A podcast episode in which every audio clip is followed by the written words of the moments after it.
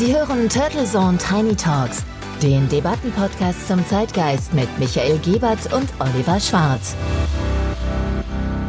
Guten Morgen und herzlich willkommen zur Episode 126 der Turtle Zone Tiny Talks. Es begrüßen Sie auch an diesem Montag wieder Oliver Schwarz und Michael Gebert und wir freuen uns mit Ihnen in eine neue Woche zu starten und schön, dass Sie auch wieder mit dabei sind. In der letzten Woche haben wir uns mit dem grenzwertigen Teil der boomenden Coaching-Szene befasst. Und was soll ich sagen, Michael, die Schlagzahl an immer neuen Online-Gurus, die hohe Umsätze mit Garantie und überhaupt alle Köstlichkeiten eines erfolgreichen und erfüllten Lebensversprechen hat nochmal zugenommen. Rein statistisch gesehen muss mindestens jeder Zweite in der Straßenbahn entweder Top-Coach oder bereits Umsatzmillionär sein. ja, wahrscheinlich ist das so, aber es ist natürlich ein Wahnsinn. Und das wird jetzt auch noch gerne mit dem Buzzword KI vermischt. Denn diese Supergurus sind aber sich ein bisschen uneinig doch, denn ob der Mega-Erfolg nun mit oder trotz der künstlichen Intelligenz kommt. Ebenso uneinig sind sich die Teilnehmer und Beobachter des Online-Marketing-Rockstar-Events, ob der Auftritt des Duft-Influencers Jeremy Fragrance cool oder peinlich war oder gar sexistisch. Ja, liebe Hörerinnen und Hörer, wir haben ja letztens genau vor einer Woche darüber ein paar Gedanken ausgetauscht und mittlerweile gibt es ja nicht nur die Debatte mit viel Aufmerksamkeit drumherum, sondern auch Konsequenzen. Denn Sponsor Aldi hat sich distanziert, ebenso die UMR selber. Andererseits wissen wir ja, there is no such thing as bad PR. Alles, was irgendwie Laune und für Aufmerksamkeit sorgt, ist gut. Und mittlerweile kennen wir zumindest ja noch mehr Menschen die erfolgreiche Kunstfigur Jeremy Fragrance. Wenn wir jetzt im Fernsehen wären, würde man meinen Gesichtsausdruck sehen. Als hättest du nicht nur eine, sondern einen ganzen Sack dieser wunderbaren Zitrusfrüchte im Gesicht und im Mund. Ja, weil ich dieses uralte Mantra des Holzhammer-Marketings nicht vertrete. Das ist auch sinnbildlich für die unterschiedliche Denkweise von von Marketeers und Kommunikatoren wie mir. Ich würde zumindest von mir betreuten Unternehmen und Persönlichkeiten immer davon abraten, negative PR auf die leichte Schulter zu nehmen oder gar zu provozieren. Das geht in der Regel schief. Ausnahmen bestätigen natürlich die Regel. Die Reputation ist ein zartes Pflänzlein, das es zu schützen gilt. Ja, da hast du völlig recht. Ich erinnere mich, in den Firmen, die ich mal hatte, war eine, da ging es nur ums Reputationsmanagement. Die Reputier war das und natürlich ein Punkt für dich. Ich bin da ziemlich bei dir, auch in deiner feingeistigen Reputationsmanager-Art, bei der natürlich so provokante Figuren wie Jeremy Fragrance schon sehr abgehoben auch nicht nur wirken, sondern de facto sind. Und ich bleib dabei, die OMR, Bühnensponsor Vodafone und das Publikum haben genau das bekommen, was sie eigentlich bestellt haben. Und das gilt natürlich auch für den Sponsor Aldi, der jetzt ein doch deutlich geringes Rückgrat zeigt, denn Jemery Fragrance ist ja nicht seit gestern so, wie er sich jetzt auf der Bühne dargestellt hat, sondern das ist Bestandteil der DNA seiner Figur. Da hast du natürlich recht. Und dass sich heutzutage Sponsoren und Partner teilweise in Überreaktion panikartig aus dem Staub machen, sobald sich irgendwo ein Shitstorm zusammenbraut, ist auch traurig und zeigt, dass die Bande zwischen Marken und Influencern dann doch nicht wirklich aus Überzeugung kommen und authentisch sind. Da lobe ich mir doch das Rückgrat von unserem Vizekanzler Robert Habeck. Jetzt müsstest du mein Gesicht sehen und dass ich gerade vom Stuhl gefallen bin, denn dein schwarzer Humor am frühen Montagmorgen ist ja mittlerweile mir und allen Hörerinnen und Hörern bekannt, aber diese Scharniermoderation von Jeremy hin zu Robert Habeck ist schon ziemlich verwegen. Naja, viele Bürger und vor allem Medienkollegen sind sich einig, dass Robert Habeck sehr lange an seinem Staatssekretär Greichen festgehalten hat, in dem Fall allerdings zu lange. Denn es war früh absehbar, dass Greichen nicht zu halten ist und die Opposition, die freut sich diebisch. Endlich ein großer Schlag gegen den Filz in der Politik. Dumm nur, dass die, die am lautesten schreien, den größten Track Record in Sachen Filz- und Vetternwirtschaft haben. ja, Track Record ist gut ausgedrückt. Das ist natürlich jahrzehntelange Erfahrung und du meinst damit sicherlich äh, die Union oder gar die Amigo-Spezialisten der CSU. Aber findest du denn die skizzierten familiären Verflechtungen und Abhängigkeiten des reichen Clans im grünen Umweltimperium und damit auch in Habecks Ministerium nicht auch irgendwie ja, ich würde mal sagen, zumindest kritikwürdig. Selbstverständlich ist es eine Gratwanderung und offensichtlich sind hier nicht nur Fehler gemacht worden, sondern mangelte es an Instinkt und den Werten, die auch insbesondere die Grünen immer lautstark und zu Recht einfordern. Es war eigentlich schnell klar, dass der Minister Gefahr laufen würde, dass seine gesamte Politik von der Causa Greichen überschattet wird. Und Habeck hat ja ohnehin schon starken Gegenwind. Ich finde es dennoch aus mehreren Gründen schade und ärgerlich. Ja, da bin ich jetzt sehr gespannt, denn du bist ja bekannt, diese entsprechenden Analysen dann detailliert in der feingeistigen Debattenart, die wir so gewohnt sind, von unserem Tiny Talk, aber auch von dir aufzubereiten. Und dann leg mal los mit deinen drei Gründen. Das mache ich sehr gerne. Der erste Grund, ich finde es generell traurig, wenn durch solche instinktlose und zumindest lange Zeit ja auch intransparente Verflechtungen nicht nur des Staatssekretärs, sondern auch des Ministeriums mit diversen geldempfangenen Institutionen und mit Thinktanks der ohnehin angeschlagene Ruf der Politik weiter angekratzt wird. Das gilt natürlich nicht nur für Habeck, sein Ministerium und für die Grünen. Der zweite Grund, Viele der Verflechtungen waren ja im politischen Berlin und unter den Medienkollegen durchaus auch schon lange bekannt und bestanden auch schon teilweise vor der Ampelregierung. Irgendwie fühlt es sich für mich einfach nicht gut an, dass es bis zur Trauzeugenaffäre wenig Kritik und Aufmerksamkeit gab und erst die Kampagne der Union wieder alle ach so aufrechten Demokraten und Ethikhüter aufgeweckt hat. Ich fürchte, dass solche filzverdächtigen Verbindungen leider keineswegs die Ausnahme sind im gesamten Politikbetrieb. Und dritter Grund, ja mal ganz jenseits von Parteien und Personen. Es sollte sicherlich kein Grund zur Freude sein, auch für Habeck-Kritiker nicht, wenn ein so wichtiges Ministerium gelähmt wird und ein Minister, der sowieso schon angeschlagen ist, nun weiter die Flügel gestutzt bekommt. Klar, auch Habeck hat viele Fehler gemacht, aber wenn wir uns immer wieder fragen, warum Deutschland in vielen zukunftsrelevanten Fragen so gelähmt ist, dann sollte auch die Opposition oder gar der Koalitionspartner FDP und auch die Medien zumindest keine Freude verspüren und immer so schnell mit Rücktrittsforderungen dabei sein. Kurzum, wenn ich sage schade, dann meine ich bei allem Respekt nicht schade, dass Herr Greichen nun vorübergehend im gut dotierten Ruhestand ist, sondern traurig und ärgerlich, dass er seinem Minister und uns einen Bärendienst erwiesen hat. Sicherlich nicht mit böser Absicht, weil er war ja wirklich ein, ein aktiv Leistungsposten, aber zumindest instinktlos und traurig,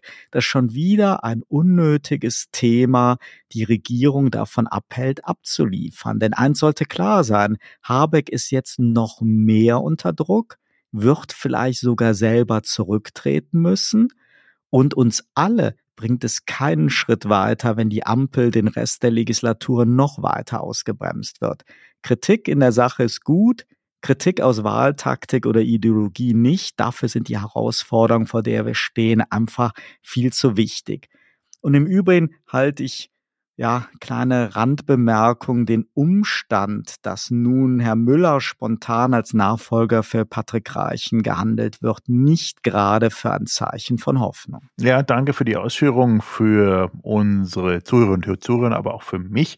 Ich verstehe, was du meinst. Es ist irgendwie auch immer wieder ja ein Ablenken eigentlich von den wichtigen großen Themen, die uns und unser Land ja nicht äh, gerade wenig beschäftigen. Und diese diebische Freude an dem Rücktritt und zuvor auch die parteipolitischen Kampagnen von insbesondere der Union sind natürlich kindisch und schändlich. Das ist halt Politik, ähm, sagt man ja dann immer auch so ein bisschen Flachs. Und du hast recht, dass es gerade bei diesem Ministerium, das ja extrem wichtig ist, das Rückgrat quasi für Deutschland, besonders schädlich und auch traurig für uns alle ist, dass es gerade nicht wirklich, wirklich rund läuft. Also da nicht nur intern, extern und auch angestammte Wissensträger in dem Ministerium sind, glaube ich, nicht sehr glücklich, wie es läuft. Und du sagst es ja auch, dass der Filz und selbst schon ein Handeln, das diesen Verdacht provoziert, nicht integer sind.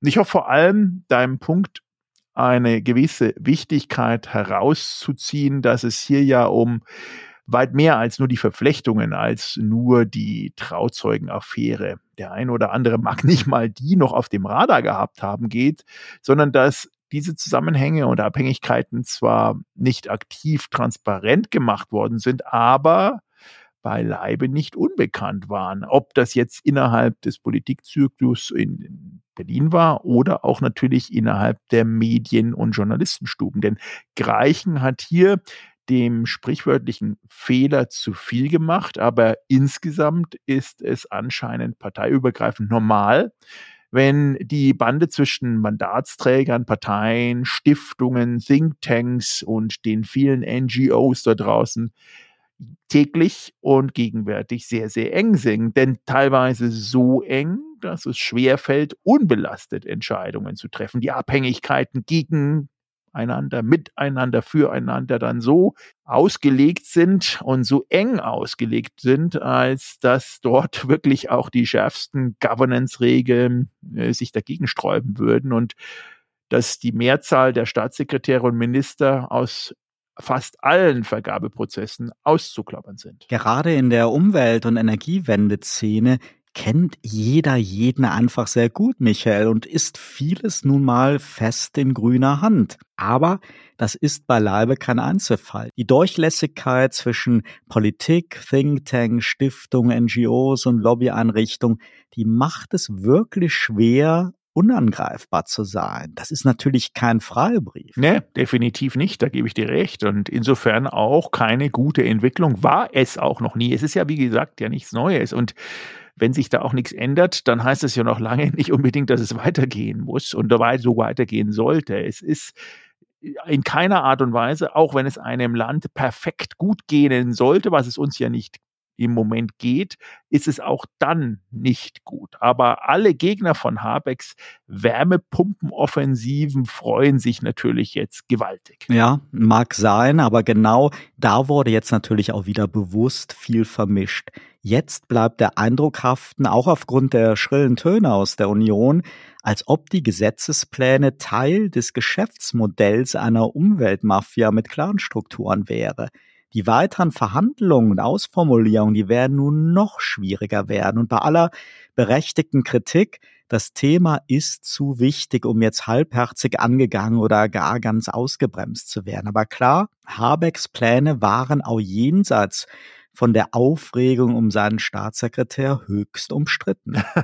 Wie immer, und dafür sind wir bekannt, lieber Oliver, sehr diplomatisch formuliert. Ähm, und du hast es als Kommunikator äh, dann auch sicher in der Bestätigung, dass es keine gute Idee war, nicht zuerst die offenen Fragen und Details wasserdicht intern und extern mit allen entsprechenden Parteien zu klären und auszuformulieren, bevor man dann entsprechend die heizungsbesitzenden Bürger in Sorge und Aufregung bringt und möglicherweise oder bestimmt um hohe Ausgaben ja, nicht nur versetzt, sondern auch da hineindrängt, weil es geht ja nicht nur um die Ausgaben, sondern auch um die Finanzierung solcher Investitionen. Ja, ja, die gute Kommunikation, eine Kunst mit viel Potenzial zur Fettnapfen und gestörter Beziehung zwischen Sender und Empfänger. In diesem Zusammenhang natürlich eine Spezialdisziplin unserer Außenministerin. Wer kennt sie nicht? Denn die statt der feinen Klinge immer gerne den verbalen Baseballschläger nimmt und ihn schwingt wie eine Kämpferin. So zumindest ihre Kritiker und verstörte Diplomaten der alten Schule. Und dann hat sich ja jetzt auch noch der Prinz Ökopam Edward Oronsai der Königsfamilie von Benin wenig schmeichelhaft zu Wort gemeldet und unsere tapfere Außenministerin Baerbock und ihre Art des Auftretens höchst kritisiert. Ja, das war schon harter Tobak, Michael. Er sagte wörtlich in einem Interview mit der Berliner Zeitung über Annalena Baerbock, es tut mir leid, aber ihre Außenministerin ist zu jung. Sie hat keine Erfahrung und manchmal merkt man das, wenn sie spricht. Ja, auch eine nicht gerade wirklich diplomatische, aber wirklich schön undiplomatische Kritik des Prinzen hier und man fragt sich nicht nur, wer er ist und warum er Baerbock in die Kritik nimmt und wie berechtigt denn die Kritik dann auch wirklich ist, sondern auch natürlich die Geschichte dieses ja, schon fast sagenhaft umwobenen Königreiches Benin dürften dabei nicht allen Hörerinnen und Hörern wirklich bekannt sein. Außer natürlich, Sie haben unsere Episode 80 vom 18. April letzten Jahres gehört mit dem schönen Titel Kennt der Osterhase den Voodoo? In der Sendung sind wir auch intensiv auf Benin eingegangen, auf das ehemalige Königreich Benin, auf die heutige Republik Benin und auf die Metropole Benin City in Nigeria. Man merkt, es ist etwas kompliziert. ja, by the way, da habe ich mich noch dran erinnert, da waren wir auch noch wirklich in der völligen Euphorie und Entschwingung von unserer Expo 2020 in Dubai. Und da hatten wir auch die Möglichkeit, den Benin-Pavillon zu besuchen. Und vielleicht hätte die Außenministerin und die Kulturbeauftragte der Bundesregierung Claudia Roth dann auch unsere Episode besser anhören können, bevor sie mit viel guter Absicht und viel Pathos dann im letzten Jahr nach Nigeria gereist werden. Zweifelsfall hätten wir sie ja auch dann auch mitgenommen auf die Expo 2020. Ich glaube, das hätte ich vielen der Politiker gut gestanden, aber Spaß beiseite unsere Hörerinnen und Hörer sei die Episode in jedem Fall ans Herz gelegt, nochmal reinzuhören. Alles im Archiv in unserer Mediathek unter www.turtlezone-tinytalks.de. Also, Scherz beiseite. Natürlich ist davon auszugehen, dass Baerbock und Roth gut informiert handeln. Umso erschreckender ist es dann, dass sie ihre gut gemeinten, oft auch ideologisch geprägten Gesten uns nun statt Dankbarkeit eher Kritik einbringen. Worum geht es denn eigentlich genau? Um die Rückgabe der sogenannten Benin-Bronzen, ein afrikanisches Kulturerbe, das sich nun anschickt, zum Symbol für die Dekolonisierungsdebatte zu werden.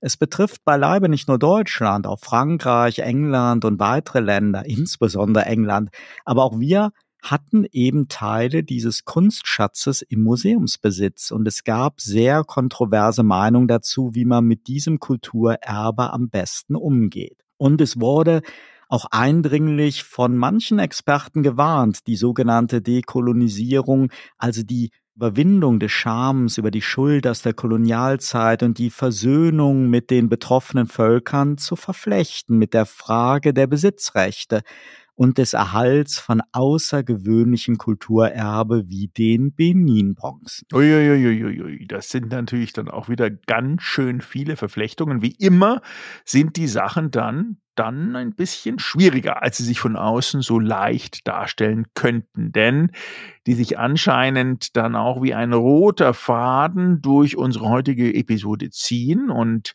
wenn ich deine kurze Erklärung richtig deute, haben Baerbock und Roth diese Warnungen der Experten schlichtweg ignoriert oder und wollten stattdessen unbedingt eine sehr, sehr große Geste zeigen. Ganz kurz gesagt, sie übergaben einen Teil der Bronzen an Nigeria samt finanziellen Zusagen für ein Museum. Und nun hat Nigeria die Kunstschätze weitergegeben. Und es wird wohl auch kein Museum geben, denn die Bronzen sind nun im Besitz der Königsfamilie von Benin, die aber über kein Königreich mehr verfügt und auch nichts mit der Republik Benin zu tun hat, sondern in Nigeria angesiedelt sind, das hat für Empörung gesorgt. Und diese Empörung hat nun Gegenempörung ausgelöst. Kurzum, Viele sind empört, manche sind enttäuscht und gemeinhin wird die Initiative von Baerbock und Roth als eben genau eine ideologisch motivierte Geste und ein Teil ja, eines sogenannten Dekolonisierungstheaters abgetan, auch von afrikanischer Seite. Ganz schön harte Kritik zum Teil, vielleicht auch unfair. Ja, vielleicht unfair, aber muss ganz klar sagen, ähm, gut gemeint ist nicht auch gut gemacht und in dem Fall dann doch eventuell auch ein Fehler. Und das klingt spannend, aber auch, wie gesagt, hochkomplex und ruft geradezu danach, dass wir hier mit den Hörerinnen und Hörern in alter Manier etwas tiefer eintauchen und die Zusammenhänge und Details beleuchten. Denn Kritik an Baerbock und Roth mag zwar beliebig sein, ist aber natürlich wohlfeil, wenn man nicht zumindest einen Teil der ganzen Story kennt. Und kritische Stimmen kommen immer auf, auch aus der Museumsszene in diesem Zusammenhang, die gerade auch finanziell wie inhaltlich arg gebeutelt zu sein scheint von der Debatte um Beutekunst und Rückgaben von Kulturschätzen aus ehemaligen Kolonien. Wohl wahr. So machen wir das, Michael. Nach einem kurzen Sponsorenhinweis tauchen wir gleich ein in die Geschichte Benins und der Benin-Bronzen und was es mit dem Vorwurf des Dekolonisierungstheaters auf sich hat. Bleiben Sie also dran, es wird spannend.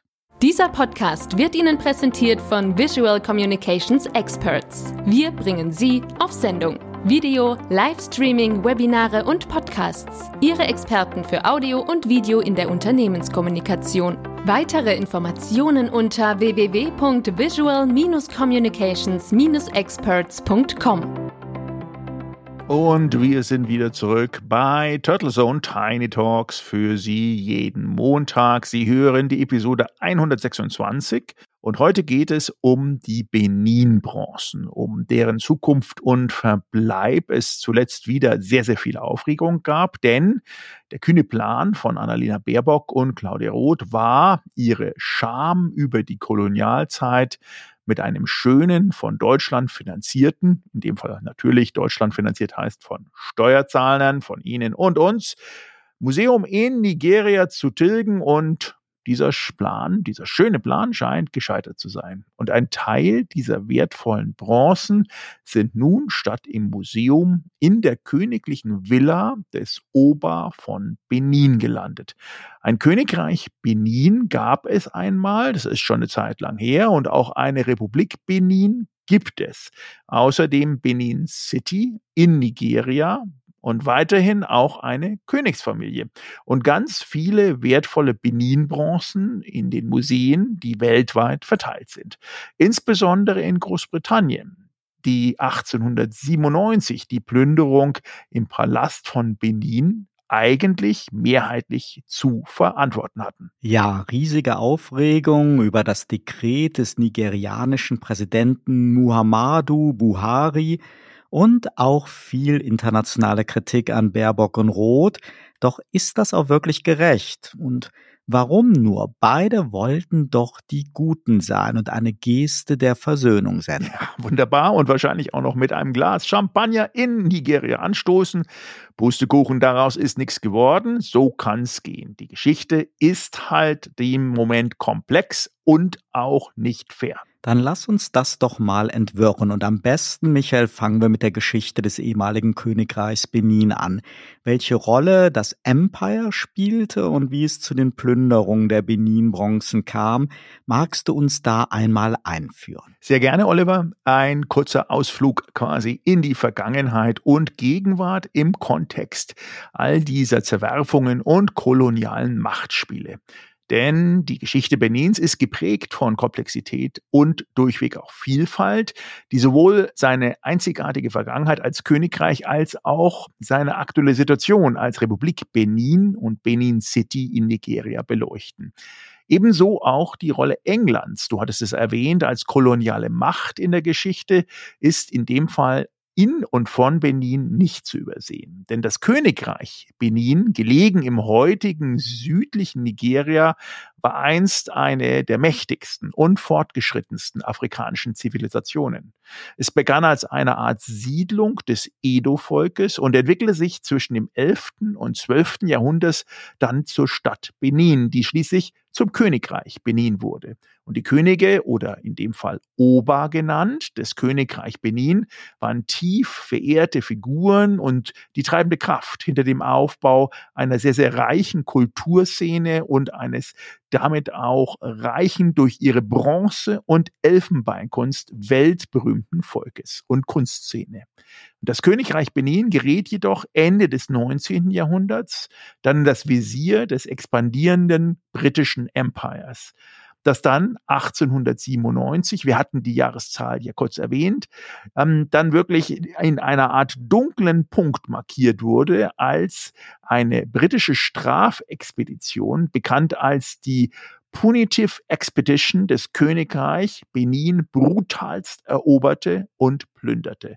Und diese Eroberung resultierte dann in der Verbannung des Ober und der Zerstörung der bedeutenden kulturellen und historischen Artefakte, wobei viele eben davon in britischen und anderen westlichen Sammlungen verbracht wurden. Und bis heute kämpfen natürlich die Nachkommen nicht nur jetzt in dem Fall die in Deutschland ansässigen Bronzen, dass diese gestohlenen Kulturgüter auch zurückgefordert werden. Und in der Zwischenzeit ist Benin auf verschiedene Weisen weiterhin präsent, denn das heutige Benin City in Nigeria ist ja auch weiterhin und besonders ein wichtiges Handelszentrum in der Region und trägt trotz der Herausforderungen auch durch eine entsprechende rasche Organisierung und die infrastrukturellen Probleme immer wieder auch Spuren dieser glorreichen Vergangenheit hervor, die auch durch Expeditionen, Ausgrabungen zu sehen sind. Ein Punkt auch noch in der Königsfamilie oder in den Datum ist die Republik Benin, die dann ihren Namen 1975 von Dahomey zu Benin änderte, obwohl sie nicht das Gebiet des alten Königsreichs umfasst hat und in den letzten Jahrzehnten bemerkenswerte Fortschritte gemacht hat. Denn die Republik hat sich zu einem der stabilsten Demokratien in Afrika entwickelt, also auch eine ganz starke Größe mit signifikanten Fortschritten in Bildung, Gesundheit und Wirtschaft, obwohl die Armut und Ungleichheit weiterhin natürlich die größten Herausforderungen darstellen die Königsfamilie, die sich jetzt hier in unserem Fall auch zu Wort gemeldet hat und in dem Fall auch die Bronzen gerade innehat, ist weiterhin sehr, sehr aktiv und spielt auch eine bedeutende Rolle in dem kulturellen und täglichen sozialen Leben in Benin City. Sie hält die Erinnerung an das Königreich lebendig und wirkt quasi so ein bisschen wie als wenn sie in Deutschland die Bunte studieren würden, ein bisschen auch als Katalysator für den Erhalt und die Pflege der Urkultur, der Edu-Kultur. Man könnte also sagen, die Geschichte von Benin ist eine Art Spiegelbild der globalen Geschichte, voller Triumphe, voller Tragödien. Und während wir die historischen Ungerechtigkeiten ja erkennen, die durch die koloniale Eroberung versus auch herausgegangen ist, müssen wir auch die Widerstandsfähigkeit und die Stärke der Menschen in Benin würdigen, die trotz aller Widrigkeiten ihre Kultur immer weiter bewahrt haben und auch ihr Land weiterentwickelt haben. Und die Geschichte lehrt uns, dass Benin sowohl in seiner Vergangenheit als auch in seiner Gegenwart weiterhin und besonders eine wichtige Rolle spielt. Ja, vielen Dank, Michael, für die Einführung. Vielleicht noch kurz zur Ergänzung. Der aktuelle Ober von Benin heißt Ober Ivoire der Zweite. Und ja, Benin City, du hast es erwähnt, in Nigeria ist auch die Hauptstadt des Bundesstaates Edo und das ist dann wieder der Querverweis eigentlich auf die kulturellen Wurzeln und die historischen Wurzeln eben des ehemaligen Königreiches Benin. Kommen wir zu den Benin-Bronzen, entstanden eben in diesem ehemaligen Königreich Benin, die heute wirklich zu den bedeutendsten Schätzen des westafrikanischen Kulturerbes zählen. Die sogenannten Bronzen sind sehr vielfältig und umfassen Tausende von Skulpturen, Reliefs, Masken und andere Kunstwerke. Sie wurden hauptsächlich aus einer Legierung von Kupfer und Zinn hergestellt, einem Material, was dann wohl fälschlicherweise als Bronze bezeichnet worden ist. Die Kunstwerke entstanden vom 13. bis ins späte 19. Jahrhundert und zeugen von der künstlerischen Meisterschaft der Metallgießer im damaligen Königreich Benin. Die Benin-Bronzen sind von unschätzbarem Wert für das Kulturerbe von Nigeria und von ganz Afrika Sie dokumentieren nicht nur die künstlerische Tradition und Handwerkskunst des Königreichs Benin, sondern geben auch Einblicke in die Geschichte, Religion, Gesellschaft und Königshäuser des Reiches. Jedes Stück erzählt so seine eigene Geschichte und zusammen bilden sie dann eine reiche visuelle Chronik des Lebens und der Kultur in Benin über mehrere Jahrhunderte hinweg. Und du hast es erzählt, im Jahr 1897 führte Großbritannien ja eine Strafexpedition gegen das Königreich Benin durch, nachdem eine vorherige britische Delegation angegriffen und getötet worden war. Dies war also eine militärische Vergeltungsaktion, die zur gewaltsamen Eroberung des Königreichs und zur Plünderung seiner königlichen Paläste führte. Offiziell begründet wurde sie aber mit einem angeblichen Kampf gegen die Sklaverei, denn diese hatte damals auch Hochkonjunktur. Die britischen Truppen stahlen Tausende von Benin-Bronzen und brachten sie nach Großbritannien, wo sie zunächst zur Deckung der Kriegskosten verkauft wurden. Heute sind diese Kunstwerke in Museen und Privatsammlungen auf der ganzen Welt verteilt. Und natürlich hat das immer wieder auch zu Diskussionen geführt. Denn einerseits sorgen zumindest die großen, renommierten Museen ja für eine bestmögliche ähm, Erhaltung des Kulturerbes. Andererseits erinnern die Ausstellungen eben an die koloniale Ausbeutung und Plünderung, die in Benin und anderen Teilen Afrikas stattgefunden hat. Denn die Plünderung der Benin-Bronzen war kein isoliertes Ereignis, sondern Teil einer breiteren Praxis kolonialer Ausbeutung und des Kulturraubs. Sie war Ausdruck der kolonialen Machtdynamik und der Missachtung der afrikanischen Kulturen durch die europäischen Mächte. So zumindest die heutige Sichtweise. Die Engländer damals, die waren geübt darin und fanden nichts daran, die halbe Akropolis aus Athen, ägyptische Ausgrabungsschätze, seltene Tiere aus Galapagos und von den Seychellen und eben auch mal Kunst aus Afrika in das Königreich zu verschiffen. Und der Rest der zivilisierten Welt fand lange Zeit auch nichts daran, diese Kultur- und Naturschätze dann wiederum gegen Geld zu erwerben. Heute sind die Benin-Bronzen ein zentrales Thema in der Debatte um die Rückgabe gestohlener Kulturgüter. Viele sehen in ihrer Rückgabe eine wichtige Maßnahme zur Wiedergutmachung historischer Ungerechtigkeit und zur Anerkennung der kulturellen Souveränität Afrikas. Das Ganze ist eingebettet in eine allgemeine, teilweise auch sehr ideologisch geprägte Bewegung zur Dekolonisierung und Versöhnung. Das betrifft bei weitem nicht nur die Benin-Bronzen. Diese stechen halt eben nur besonders hervor. Michael, kannst du uns mal einen Überblick geben über diesen Diskurs? Denn es geht ja um weit mehr als um eine Entschuldigung und weit mehr als die Rückgabe von Kulturschätzen. Ja, hoffen wir es zumindest. Also das Konzept einer Dekolonialisierung, das Wort an sich ist schon nicht leicht. und Versöhnung ist ja auch eine lehrreiche Reise, die in dem Fall von Frankreich geprägt wird und auch die deutsche Politik mehr und mehr inspiriert, schon auch inspiriert hat. Und dieses Konzept der Dekolonialisierung, das seine Wurzeln in den Bemühungen rund um die Befreiung von Kolonialherrschaft und Einflüssen hat, ist heute ein sehr zentraler Bestandteil des Diskurses und der Diskussion über Rassismus, Ungleichheit und soziale Gerechtigkeit weltweit. Und Frankreich, das einst eines ja der mächtigsten Kolonialreiche des Westens war und auch besaß, hat in den letzten Jahren wirklich erhebliche Anstrengungen unternommen, um seine koloniale Vergangenheit aufzuarbeiten und sich den Forderungen nach Dekolonialisierung und Versöhnung zu stellen. Äh, lieber spät als gar nicht, kann man da sagen. Ähm, und die Gräueltaten sind ja auch äh, wirklich gemacht und auch durchgeführt worden. Insofern ja, ich habe da wirklich ein zweigeteiltes Herz. Aber die französischen Politiker und Akademiker und Aktivisten sind dabei bestrebt, eine vollständige und nuancierte Darstellung ihrer Geschichte zu fördern indem sie, wann möglich, natürlich auch alte Dokumente immer wieder rausholen, die eben nicht nur die Geschichte der Gewinner und der großen Kolonialisten schreibt, sondern auch die andere Seite darstellt. Und sie versuchen das auch, indem sie die kolonialen Missbräuche und Ungerechtigkeiten anerkennen. Das ist ja schon mal ein guter erster Schritt. Und die oft im öffentlichen Diskursen auch nicht nur vernachlässigt und besonders auch in den Bildungssystemen vernachlässigt werden. Dabei hat Frankreich auch eine sehr aktive Rolle übernommen bei der Rückgabe gestohlener Kunstwerke und Kulturgüter an die ehemaligen Kolonien.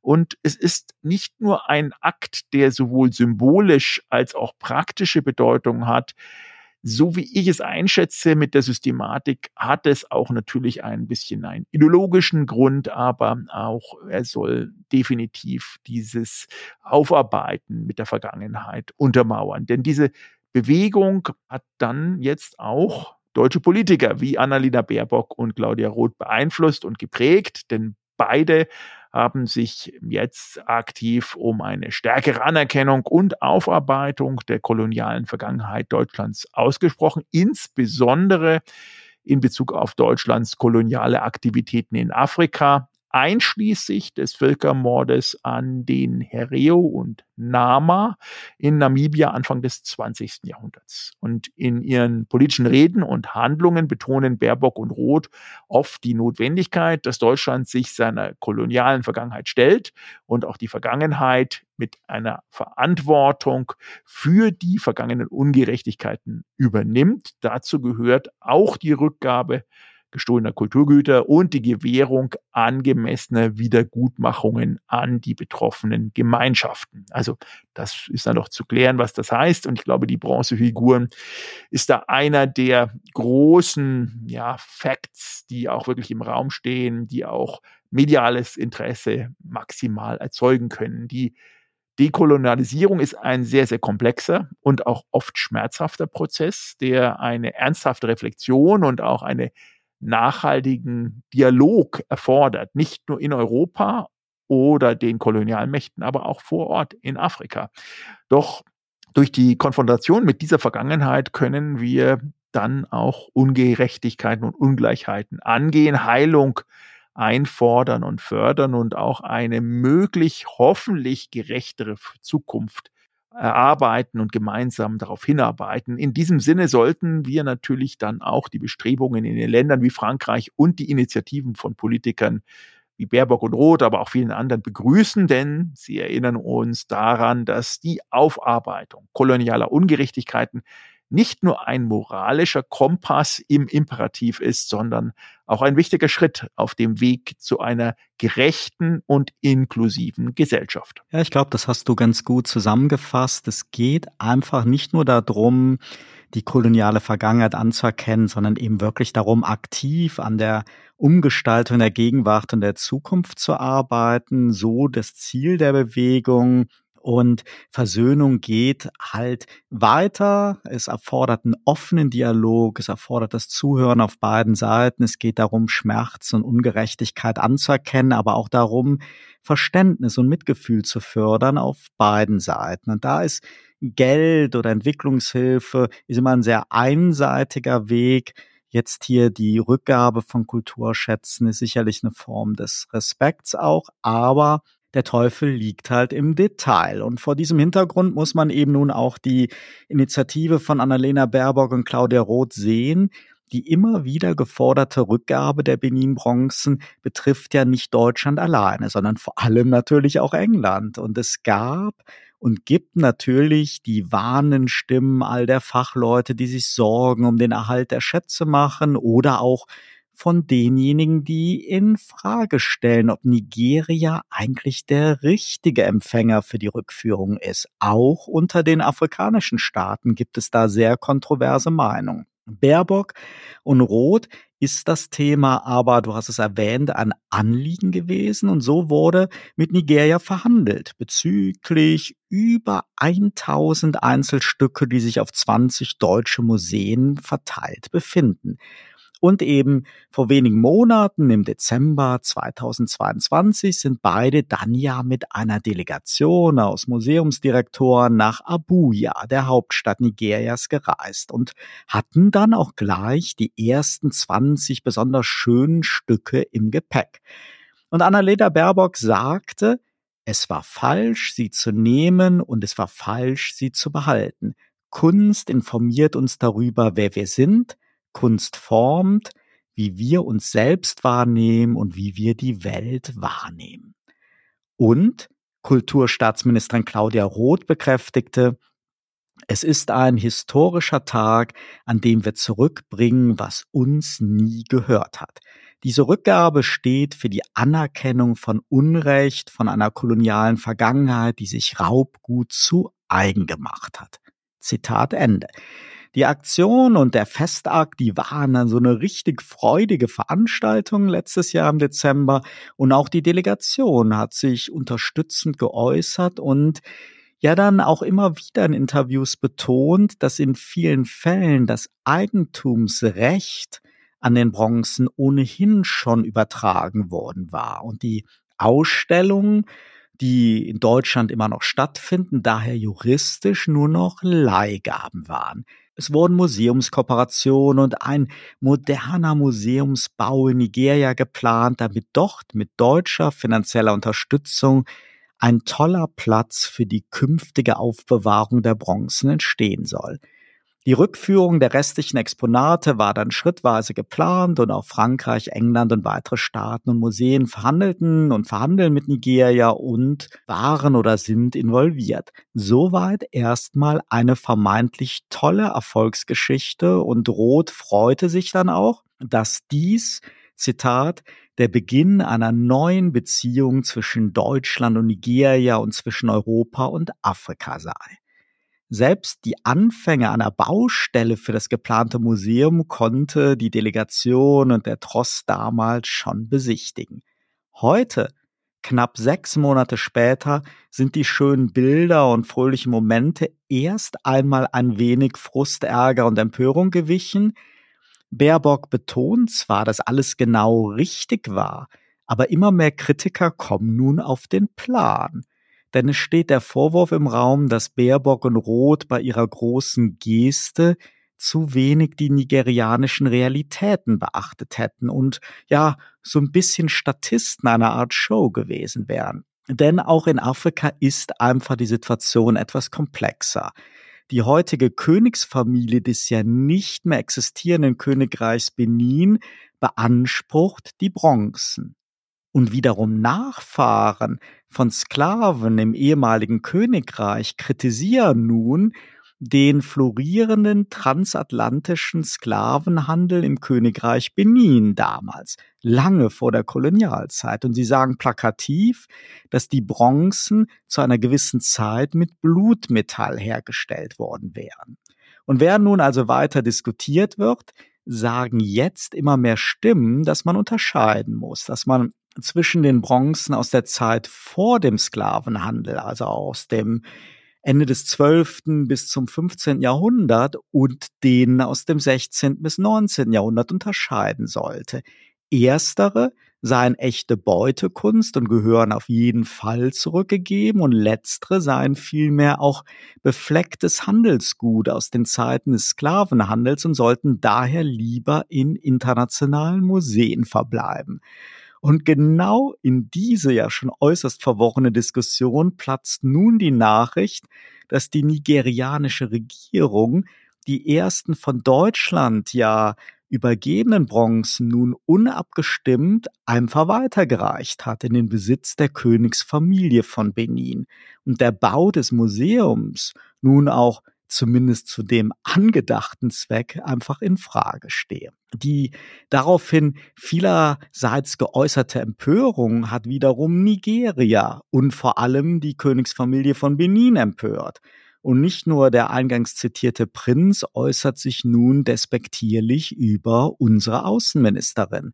Es gibt in Afrika einige Stimmen, die sagen, dass die ganze Aktion beweise, wie wenig Verständnis Deutschland und Europa von Afrika und auch seiner Geschichte nach wie vor habe und auch von der Innenpolitik Nigerias. Und ja, Michael, dieser spannende Krimi ist ja gerade erst am Anfang.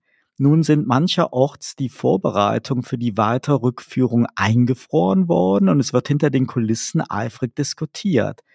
Denn eins ist klar, auch Abba Isa Tiani, der Generaldirektor der Nationalen Kommission für Museen und Monumente Nigeria, der hatte sich richtig gefreut. Doch die Situation ist halt einfach komplexer. Baerbock und Roth wiederum verweisen darauf, dass man eben nicht ja, in bester Kolonialmanier in die Souveränität Nigerias eingreifen wollte.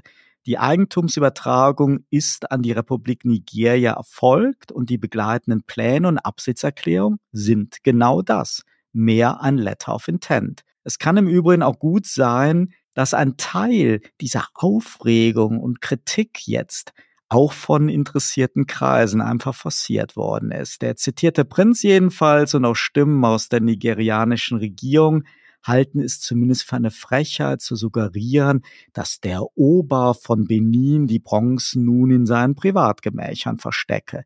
Selbstverständlich würde das nigerianische Volk ganz bald in den Genuss des Kulturerbes kommen. Also Michael, es bleibt spannend. Wohl wahr. Also wieder mal ein Krimi raus, rausgeholt für unsere Hörerinnen und Hörer und auch uns, die wir uns ja auch immer da einarbeiten in die Thematik. Ähm, und ich glaube, das ist äh, natürlich ein einziges Beispiel, diese Bronzen, die man sich auch anschauen kann. Wenn Sie die mal googeln, sehen Sie, wie schön die sind. Und es zieht sich über so viele Beutekunst natürlich hinweg. Ich glaube, eine Wiedergutmachung oder wie der Begriff auch so schön schwer heißt, Dekolonialisierung ist da im Allgemeinen ganzheitlich kaum zu machen, weil ja, Kolonialisierung ist ja auch über Jahrhunderte hinweg durchgeführt worden. Aber es zählt hier wirklich auch die Geste. Insofern, äh, ja, ähm, ist es natürlich immer auch eine Debatte wert, darüber sich Gedanken zu machen, ob jetzt hier Baerbock und Roth ähm, ja mit beiden Beinen wirklich immer wieder in die Fettnäpfchen gestiegen sind oder man es auch vielleicht ein bisschen hätte anders machen können. Wir freuen uns natürlich auf Ihre Meinung genau zu den Themen, die wir heute besprochen haben. Lassen Sie uns wissen über den Feedback-Kanal ob A, das Thema interessant ist und natürlich B, ob Sie auch noch zusätzliche Informationen haben, die wir dort nochmal in der Nachbetrachtung mit O-Tönen idealerweise von Ihnen mit einbauen können für die nächsten Episoden. Ja, und es war, glaube ich, wirklich wichtig, denn natürlich ist es einfach angesichts der doch teilweise sehr negativen Headlines der letzten Wochen, sich dieser Kritik an Baerbock und Roth anzuschließen. Wir haben es jetzt, glaube ich, ganz schön rausgearbeitet. Das Thema ist komplex und es ist vor allen Dingen ein wichtiges Thema was auch wiederum jetzt nicht unter parteipolitischen Gesichtspunkten oder aufgrund dessen, dass der Prinz von Benin unsere Außenministerin für zu jung und unerfahren hält, jetzt leiden sollte. Das Ganze wird uns sicherlich noch länger beschäftigen. Und deswegen abonnieren Sie gerne Turtles und Tiny Talks auf Ihrer Lieblingsplattform, damit Sie keine Episode mehr verpassen. Und seien Sie auch nächsten Montag wieder mit dabei, wenn es wieder heißt, herzlich willkommen zu Turtle Zone Tiny Talks. Wunderbar, danke fürs Reinhören. Ihr Oliver Schwarz und Michael Gebert wünschen Ihnen eine fantastische Woche. Turtle Zone Tiny Talks der Debattenpodcast mit Michael Gebert und Oliver Schwarz. Immer zum Wochenstart auf allen Podcast-Plattformen und auf turtlezone.de.